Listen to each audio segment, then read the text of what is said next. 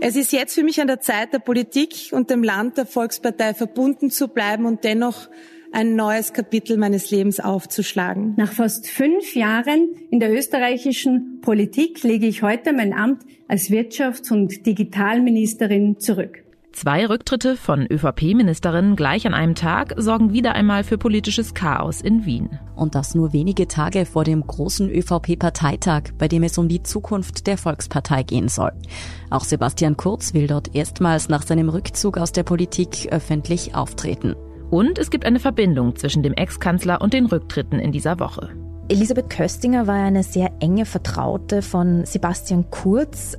Beide Ministerinnen kommen aus dem türkisen Lager des ehemaligen Kanzlers. Geht mit ihren Rücktritten die Ära von Sebastian Kurz in der ÖVP endgültig zu Ende?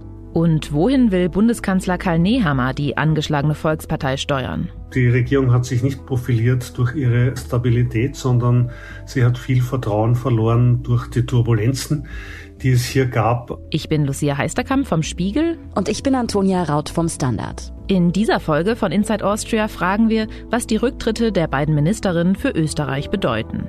Warum die Abgänge gerade jetzt kommen und wie sie die Machtstrukturen in der Regierung neu ordnen. Wir schauen, wieso die ÖVP derzeit in der Krise steckt und wie Karl Nehammer die Partei neu aufstellen will. Und wir wollen wissen, ob die Regierung wirklich bis zu den nächsten Wahlen 2024 durchhalten kann.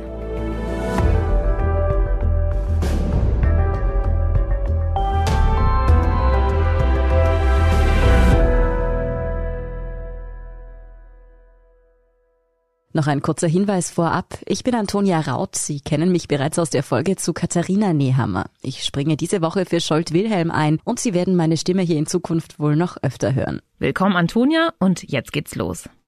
Diese Woche hat innenpolitisch extrem turbulent begonnen und das für die allermeisten absolut unerwartet, also wohl selbst für den Bundeskanzler relativ unerwartet. Unsere Kollegin Katharina Mittelstedt, Innenpolitikredakteurin beim Standard, hat die Ereignisse der letzten Tage in Wien genau für uns verfolgt. Alles beginnt am frühen Montagmorgen, 9. Mai. Da haben dann plötzlich Gerüchte kursiert, Elisabeth Köstinger, die bisherige Landwirtschaftsministerin, wolle zurücktreten. Relativ schnell am Vormittag ist es dann durchgedrungen, dass es sich dabei um eine, ein wahres Gerücht handelt. Nur wenige Stunden später tritt Köstinger ganz in weiß gekleidet vor die versammelte Hauptstadtpresse. Meine sehr geehrten Damen und Herren, seit ich denken kann, ist mein Leben geprägt von ehrenamtlichem Engagement und von einer enorm großen Leidenschaft für Politik. Köstinger wird gelassen, irgendwie fast fröhlich, während sie ihren Rücktritt verkündet. Nicht gerade so, als käme er für sie überraschend. Heute kann ich auf 13 Jahre meines Lebens in der europäischen und österreichischen Spitzenpolitik zurückblicken. Überraschend war das insofern, dass es an diesem Montag passiert. Elisabeth Köstinger war eine sehr enge Vertraute von Sebastian Kurz. Sie hat wohl auch tatsächlich, als sich Sebastian Kurz aus der Politik verabschiedet hat, schon beschlossen, sie möchte auch nicht mehr ewig Ministerin bleiben. Aber sie wurde dann von Kanzler Nehammer, so erzählt sie es zumindest, gebeten, sie möge noch zumindest eine Übergangsfrist abwarten. Dass die Frist gerade in dieser Woche endet, darüber wurde offenbar selbst Karl Nehammer erst kurz vor Köstingers Pressekonferenz informiert. Und noch am selben Tag erklärte eine weitere Ministerin ihren Rücktritt. Sehr geehrte Damen und Herren, nach fast fünf Jahren in der österreichischen Politik lege ich heute mein Amt als Wirtschafts- und Digitalministerin zurück. Margarete Schramberg postet am Nachmittag auf Facebook eine fünfminütige Videobotschaft. Auch sie will der Politik den Rücken kehren. Ihr Abgang kommt allerdings wohl nicht so ganz aus freien Stücken. Also sie war eine ewige Wackelkandidatin. Es wurde immer wieder darüber spekuliert, ob sie nicht die Regierung wohl demnächst verlassen müsste. Es wurde auch tatsächlich irgendwie vor zwei Wochen gerade nochmal angeheizt, dass Margarete Schramböck wohl demnächst abgelöst werden könnte. Aber dass das an diesem Montag passiert, war dann tatsächlich mehr ein Dominoeffekt. Nachdem schon eine Ministerin gegangen ist, hat man sich offenbar gedacht, jetzt ist da ein geeigneter Zeitpunkt, damit man zumindest dieses ganze Chaos in möglichst kurzer Zeit abhandelt. Doch eigentlich ist der Zeitpunkt für die Rücktritte denkbar ungünstig. Denn während die Ministerinnen ihre Abschiedsreden halten, sind es nur noch fünf Tage bis zum anstehenden Parteitag der ÖVP am Wochenende. Ein besonders wichtiger Parteitag für die Volkspartei. Bundeskanzler Nehammer, der erst seit Dezember im Amt ist, wird offiziell zum Parteichef gewählt und er hat angekündigt, eine Grundsatzrede zu halten. In der quasi Themen vorgeben möchte, für die die Volkspartei unter ihm steht. Keine besonders gute Woche also, um nochmal eben die Partei aufzuwühlen. Warum ist Elisabeth Köstinger trotzdem gerade jetzt zurückgetreten? Einerseits eben, wie sie selbst sagt, sie wollte ja schon länger gehen und ich meine, direkt nach dem Parteitag wäre dann wahrscheinlich auch nicht die bessere Lösung gewesen. Das mag schon stimmen. Das ist aber vermutlich nicht die einzige Erklärung. Man hört schon, dass Elisabeth Köstinger nicht mehr besonders glücklich war in dieser Regierung. Um zu verstehen, warum Köstinger so unglücklich war, muss man wissen, dass die beiden zurückgetretenen Ministerinnen etwas verbindet.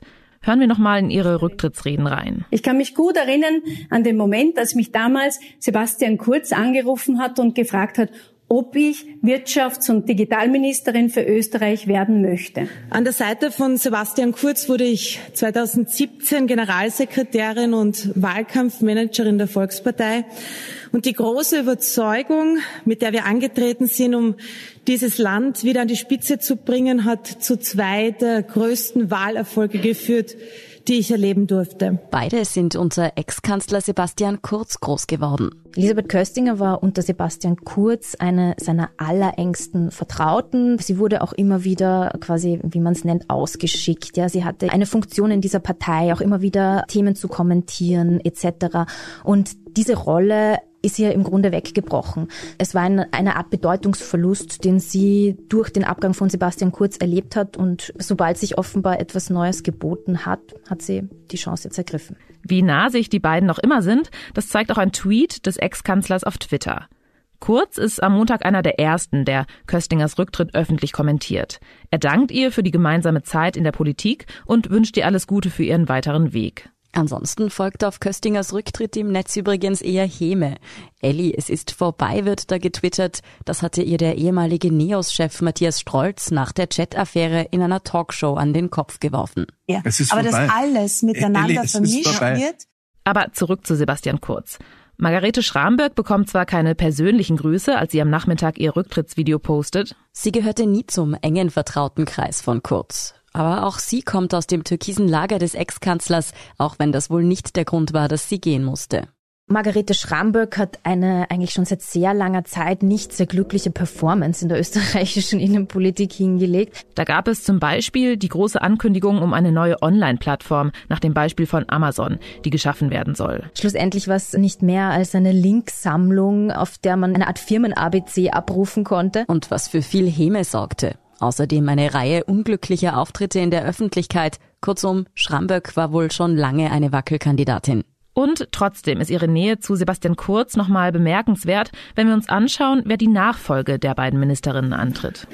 Herr Bundeskanzler, Herr Vizekanzler, Herr Bundesminister Kocher, sehr geehrte Frau Kraus-Winkler, lieber Herr Turski, meine Damen und Herren, Liebe Zuseherinnen und Zuseher, die online dabei sind, willkommen in der Hofburg. Am Mittwochvormittag, zwei Tage nach den Rücktritten, werden die Regierungsmitglieder feierlich von Bundespräsident Alexander van der Bellen angelobt. Falls Sie sich jetzt wundern, dass van der Bellen da vier Namen nennt, obwohl ja nur zwei Ministerinnen zurückgetreten sind, die Regierung wurde so umgebaut, dass es jetzt einen neuen Landwirtschaftsminister, einen neuen alten Wirtschafts- und Arbeitsminister und zwei neue Staatssekretariate gibt. Wobei es bei der Angelobung zunächst mal zu Verzögerungen kommt, weil einer nicht zur Zeremonie erscheint. Der designierte Landwirtschaftsminister wird morgens positiv auf Corona getestet. Als gäbe es nicht schon Chaos genug. Schließlich gelobt der Bundespräsident zumindest drei von vier neuen Mitgliedern an. Und ich ersuche Sie, dieses Gelöbnis durch ein Zeichen der Zustimmung sowie durch Ihre Unterschrift zu leisten. Beginnen wir mit Herrn Kocher. Martin Kocher, parteilos und bisher Arbeitsminister, soll nun eine Art Superministerium für Arbeit, Wirtschaft und Tourismus leiten. Ich gelobe. Es gibt eine neue Staatssekretärin für Tourismus, Susanne Kraus-Winkler. Ich gelobe. Und einen Staatssekretär für Digitalisierung, Florian Turski. Ich gelobe. Danke sehr. Wobei wir an dieser Stelle sagen müssen, dass die Staatssekretäre und Sekretärinnen streng genommen nicht der Regierung angehören, aber auch sie werden eben vom Bundespräsidenten angelobt. Das Landwirtschaftsressort übernimmt nach seiner Genesung der ÖVP-Bauernbunddirektor Norbert Totschnig. Der Bauernbund, muss man vielleicht kurz erklären, ist quasi eine Vorfeldorganisation der ÖVP, also quasi die Vertretung der Bäuerinnen und Bauern. Eine große Umstrukturierung also innerhalb von nur wenigen Tagen. Und dabei fällt vor allem eines auf. Alle Posten gehen an Personen, die man wohl als klassische ÖVPler bezeichnen kann die sich also eher dem traditionellen schwarzen Lager zuordnen lassen und nicht der türkisen Bewegung von Sebastian Kurz. Findet hier also gerade ein Machtwechsel innerhalb der ÖVP statt? Dazu muss man wissen, Rücktritte haben in der Regierung ja mittlerweile schon fast so etwas wie Tradition. Ich möchte die Gelegenheit nutzen, um mich bei Christine Aschbacher noch einmal für ihre Arbeit zu bedanken. Sie hat sich auch, um ihre Familie zu schützen, entschieden, ihr Amt sofort niederzulegen. Und äh, ich habe deswegen auch in Absprache mit meinen Ärzten mich dazu entschieden, meine Funktion als Minister für Soziales, Gesundheit, Pflege und Konsumentinnenschutz niederzulegen. Mein Land ist mir wichtiger als meine Person. Und was es jetzt braucht, sind stabile Verhältnisse. Ich möchte daher Platz machen. Die Geburt meines zweiten Kindes hat meinen Nachdenkprozess beschleunigt der finale Rücktritt von Sebastian Kurz aus allen politischen Funktionen war nun der letzte Anstoß für meinen endgültigen Entschluss. Mit der Entscheidung von Sebastian Kurz, die Politik zu verlassen, stand dann auch für mich fest, dass ich dieses Kapitel schließen werde. Nach fast fünf Jahren in der österreichischen Politik lege ich heute mein Amt als Wirtschafts- und Digitalministerin zurück. Und wenn wir noch mal kurz in die Angelobungsrede von Van der Bellen reinhören, fällt Ihnen womöglich etwas auf. Liebe Zuseherinnen und Zuseher, die online dabei sind, willkommen in der Hofburg. Sie kennen die Tradition vielleicht schon. Ja, Sie kennen die Tradition der Angelobung vielleicht schon, vor allem aber kennt sie der Bundespräsident. Van der Bellen hat nämlich seit Januar 2017 allein bis zum Amtsantritt von Karl Nehammer im Dezember letzten Jahres schon 58 Mal den Amtseid abgenommen. Danach folgten mit der Angelobung von Nehammer zum Kanzler fünf weitere Postenwechsel und noch ein Austausch des Gesundheitsministers im März. Dazu jetzt die neuen Besetzungen. Falls Sie den Überblick verloren haben, keine Sorge, wir haben Ihnen ein übersichtliches Schaubild in die Show Notes verlinkt. Wichtig ist jedenfalls, nur noch sieben ursprüngliche Regierungsmitglieder der Koalition von ÖVP und Grün sind heute im Amt. Jene Koalition, die ja mit Sebastian Kurz als Kanzler angetreten ist. Sebastian Kurz war dafür bekannt und hat es auch geschafft, dass er einen regelrechten Personenkult um sich inszenieren ließ und das auch sehr erfolgreich. Liebe Freunde, ich bin überwältigt und fast schon sprachlos. Vielen, vielen Dank.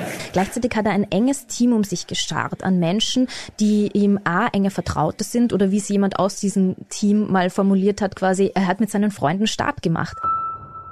Und dass diese Leute natürlich mit seinem Abgang auch zumindest darüber nachdenken, sich beruflich umzuorientieren, ist jetzt wenig überraschend aus meiner Sicht. Aber ja, natürlich, es findet da definitiv ein Austausch statt. Es sind im Grunde die Türkisen zumindest in wichtigen Funktionen nun fast alle weg. Back to Black könnte man vielleicht sagen. Was aber heißt das für die ÖVP, die damals mit einem türkisen Kanzler in die Koalition gestartet ist?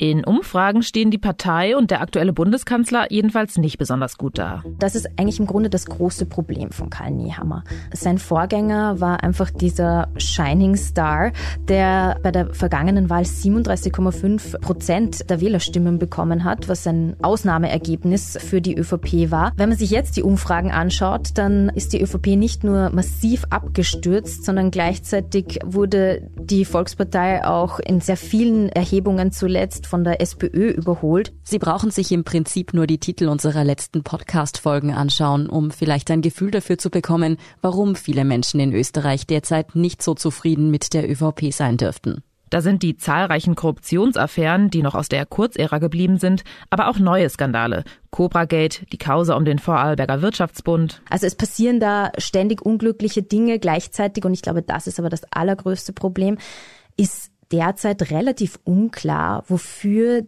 die ÖVP inhaltlich nun unter Karl Nehammer steht. Und das mitten in Krisenzeiten. Erst die Corona-Pandemie, jetzt der Krieg in der Ukraine. Kein einfacher Start für Karl Nehammer. Da hat er sich auch wieder versucht, zumindest als irgendwie Macher, als Krisenkanzler zu inszenieren, ist ja dann auch bekanntlich zu Wladimir Putin gereist und hat mit ihm gesprochen. In Moskau traf heute Österreichs Bundeskanzler Nehammer Präsident Putin, um nach diplomatischen Lösungen zu suchen. Das Gespräch blieb ohne Ergebnis. Das halten jetzt manche für peinlich, manche für egal. Fakt ist, viel gebracht hat es offenbar nicht. Nehammers Bilanz ist bislang ziemlich durchwachsen. Angetreten als jemand, der sich vom Kurs seines Vorgängers absetzen will, der verbindet und Brücken baut, auch mal auf die Opposition zugeht. Ich glaube, dieses Bild hat er eigentlich sehr wohl vermitteln können. Das kam an, ist aber wohl offensichtlich bisher zu wenig.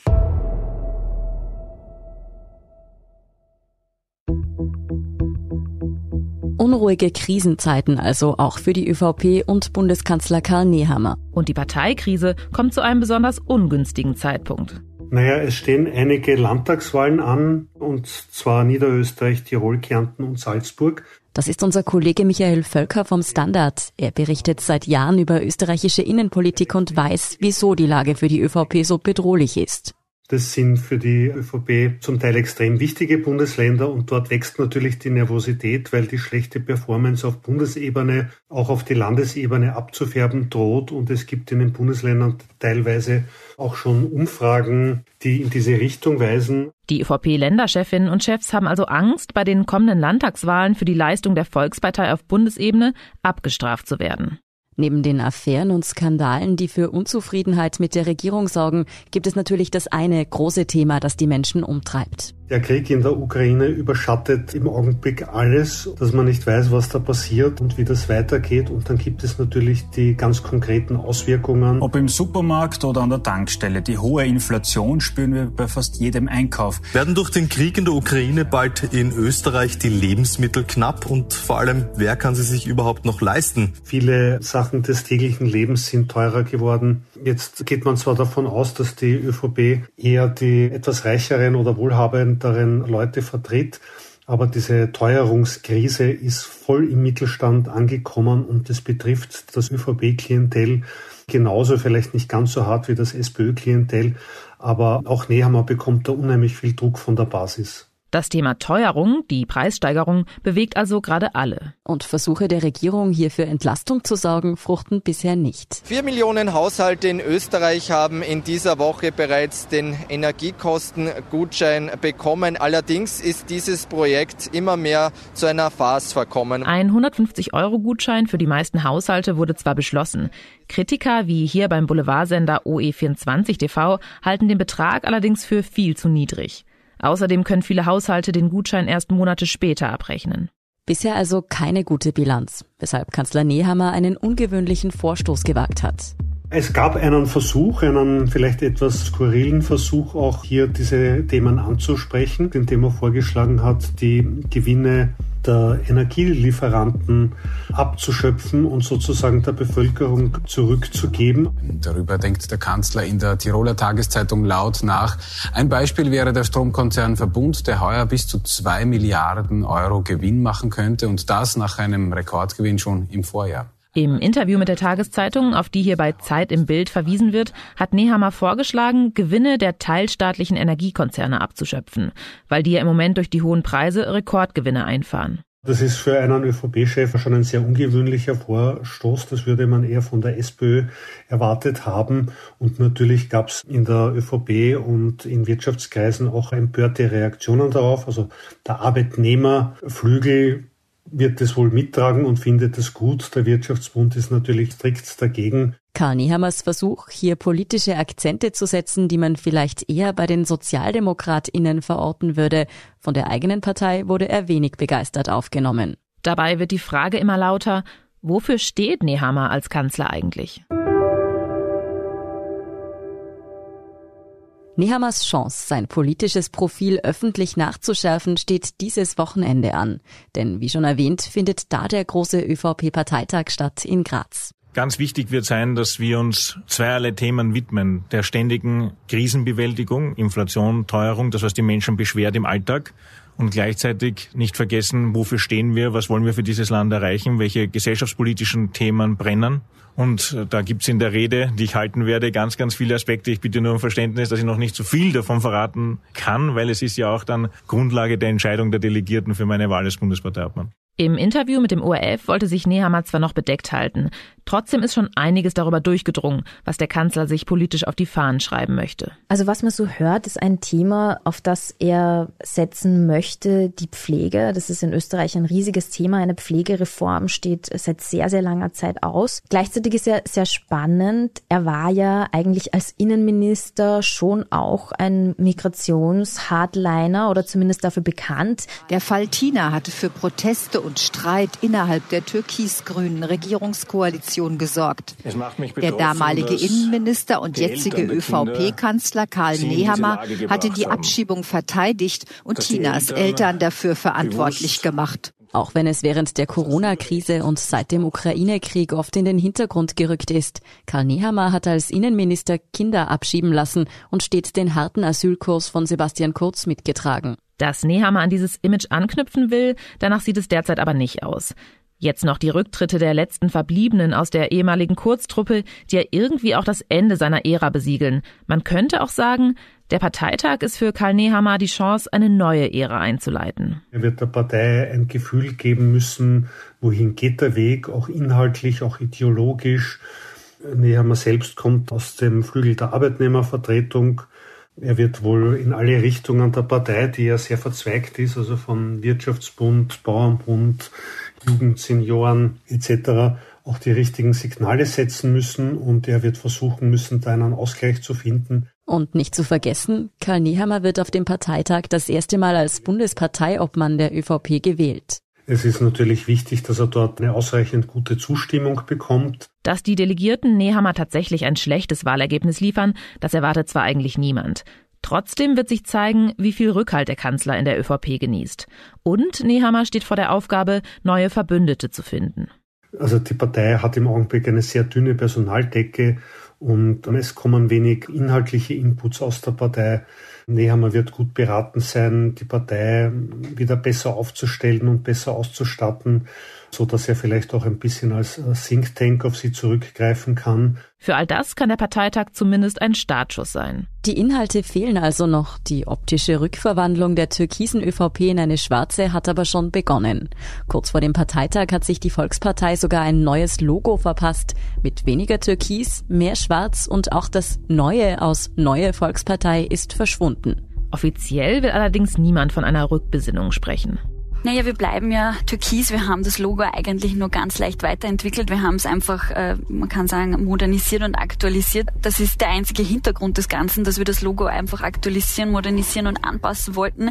So die ÖVP-Generalsekretärin Laura Sachslehner in der Sendung Club 3. Doch für unseren Kollegen Michael Völker ist ziemlich klar, worauf es in der Volkspartei gerade hinausläuft. Also diese türkisen Spuren verblassen nach und nach. Das hängt ja auch mit der jetzigen Regierungsumbildung zusammen. Und es wird einfach wieder weniger Türkis geben.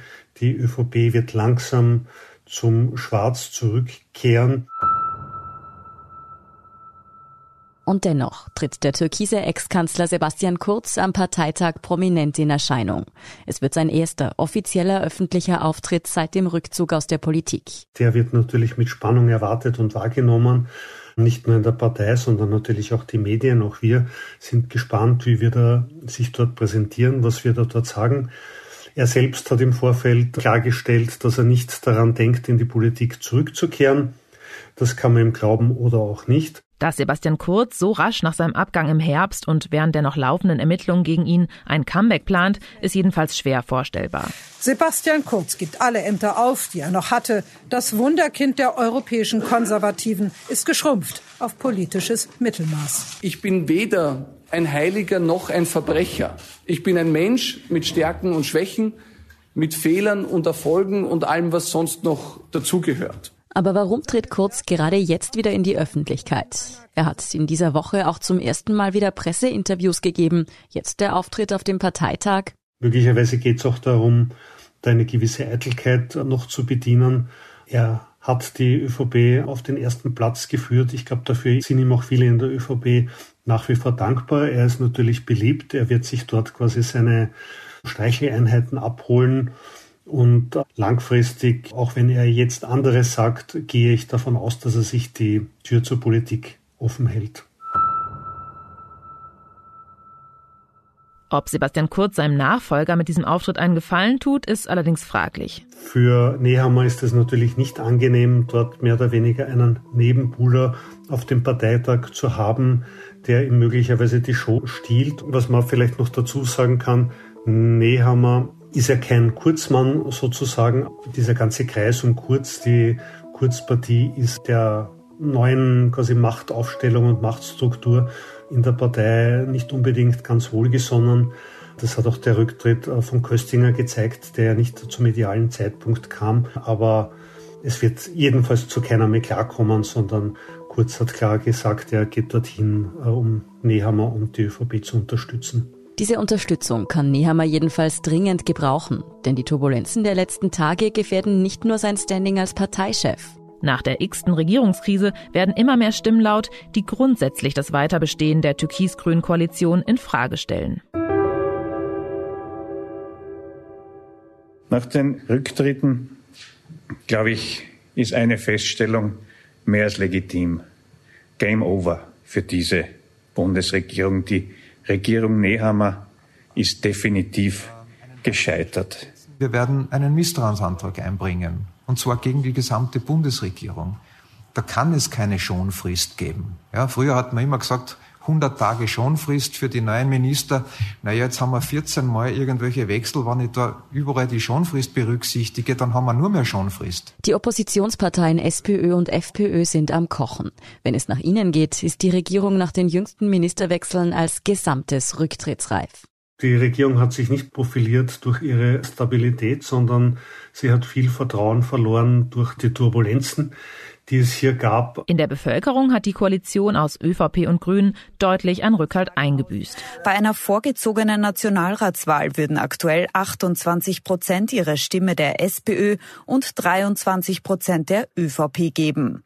Die FPÖ kommt laut der Hochschätzung auf 19 Prozent, die Neos auf 10 Prozent und die Grünen rutschen auf lediglich 9 Prozent ab. Diese Ergebnisse lieferte vor einigen Tagen eine Umfrage des TV-Senders Puls 24. Zum Vergleich, bei der Wahl 2019 kam die ÖVP auf 37,5 Prozent der Stimmen, die Grünen auf fast 14 Prozent. Beide Parteien würden bei Neuwahlen derzeit wohl also schmerzlich verlieren. Dass die Regierung in dieser Situation von sich aus die Wahl vorzieht, ist dementsprechend unwahrscheinlich. Müsste ich wetten darauf, ob sie bis zum regulären Wahltermin im Herbst 2024 hält? Ich glaube jetzt ja. Und das Verhältnis der beiden Koalitionspartner hat sich deutlich verbessert. Die ganz schlechte Stimmung, die es ja zweifellos gab und die auch niemand in der ÖVP abgestritten hat, die daher rührte, dass die Grünen mehr oder weniger den Kurz abgeschossen haben. Das hat sich gelegt. Mit Nehammer als neuem Bundeskanzler arbeiten die Grünen angeblich sehr viel lieber zusammen. Und arbeiten, das muss die Regierung, wenn sie die Umfragewerte wieder nach oben treiben will.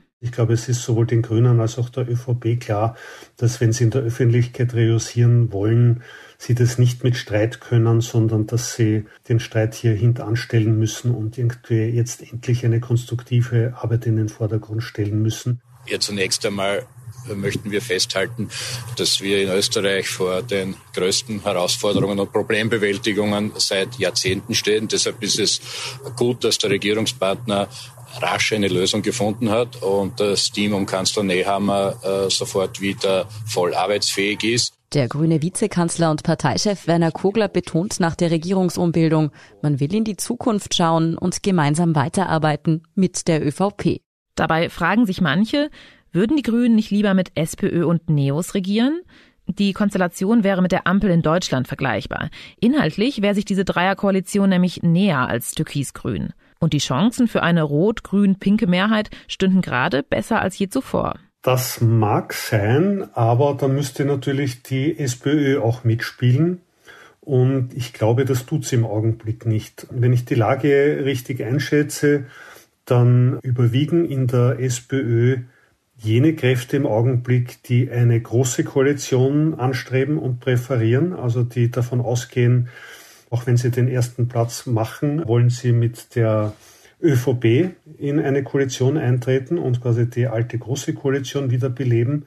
Dieses Risiko wollen die Grünen nicht eingehen, auch weil sich eine Mehrheit für diese rot-grün-pinke Koalition laut derzeitiger Umfragen nur sehr knapp ausgehen würde. Es sieht also vorerst ganz danach aus, als würde die Regierung halten. Allerdings könnte der jüngste ÖVP-Skandal in Vorarlberg um Landeshauptmann Markus Wallner schon die nächste Belastungsprobe für die Regierung werden. Über die Causa haben wir schon in der vorletzten Podcast-Folge berichtet. Es geht um den Vorwurf der Steuerhinterziehung. Mittlerweile ermittelt auch die Korruptionsstaatsanwaltschaft. Konkret geht es um den Verdacht der Vorteilsannahme. Wallner ist der erste Landeshauptmann, gegen den eine Staatsanwaltschaft ermittelt. Er selbst bestreitet, für Inserate politische Gefälligkeiten angeboten zu haben. Und er dementiert, dass er vergangene Woche Daten auf seinem Handy löschen ließ. Für Wallner gilt die Unschuldsvermutung.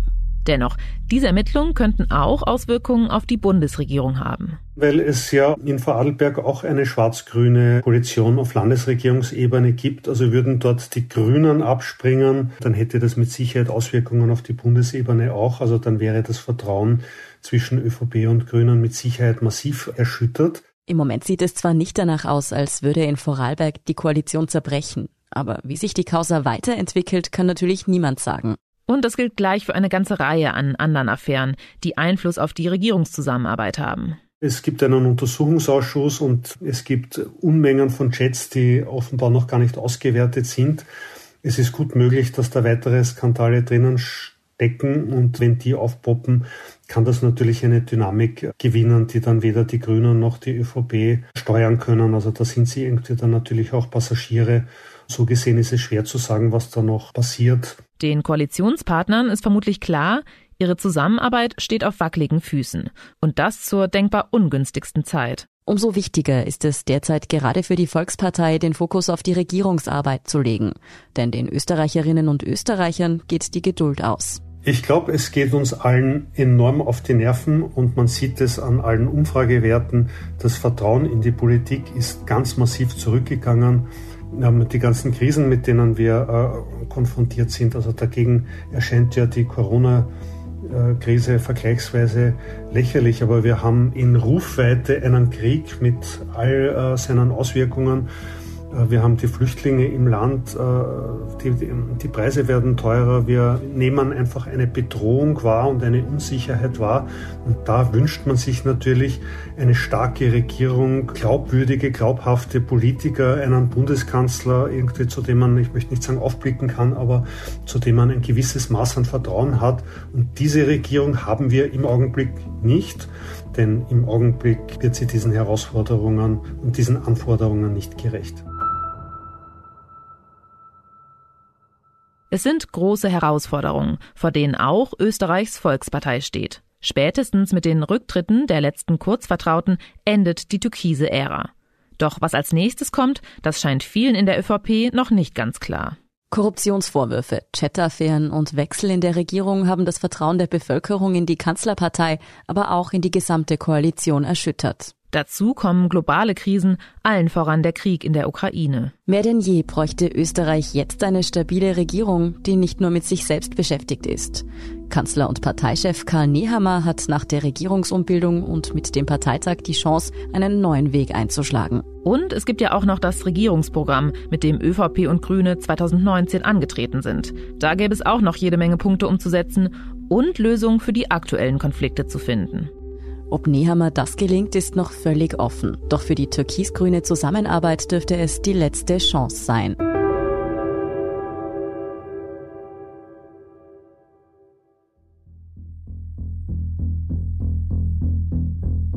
Inside Austria hören Sie auf allen gängigen Podcast-Plattformen, auf der Standard.at und auf spiegel.de. Wenn Ihnen unser Podcast gefällt, folgen Sie uns doch und lassen Sie uns ein paar Sterne da. Und noch eine Bitte in eigener Sache. In einer unserer nächsten Folgen wollen wir über das Thema Mietpreise sprechen. Nicht nur in Berlin ist Wohnen schon fast unleistbar, auch in Österreich und im eigentlich als Mietmecker geltenden Wien schießen die Wohnkosten in die Höhe. Falls Sie in Berlin, Wien oder anderswo schlechte Erfahrungen mit Mietpreisen und Wohnungssuche gemacht haben, schicken Sie uns doch Ihre Erlebnisse als Audiofile an podcast.derstandard.at oder an insideaustria.spiegel.de. Kritik, Feedback oder Vorschläge zum Podcast auch gerne an dieselbe Adresse. Unsere journalistische Arbeit können Sie am besten mit einem Abonnement unterstützen.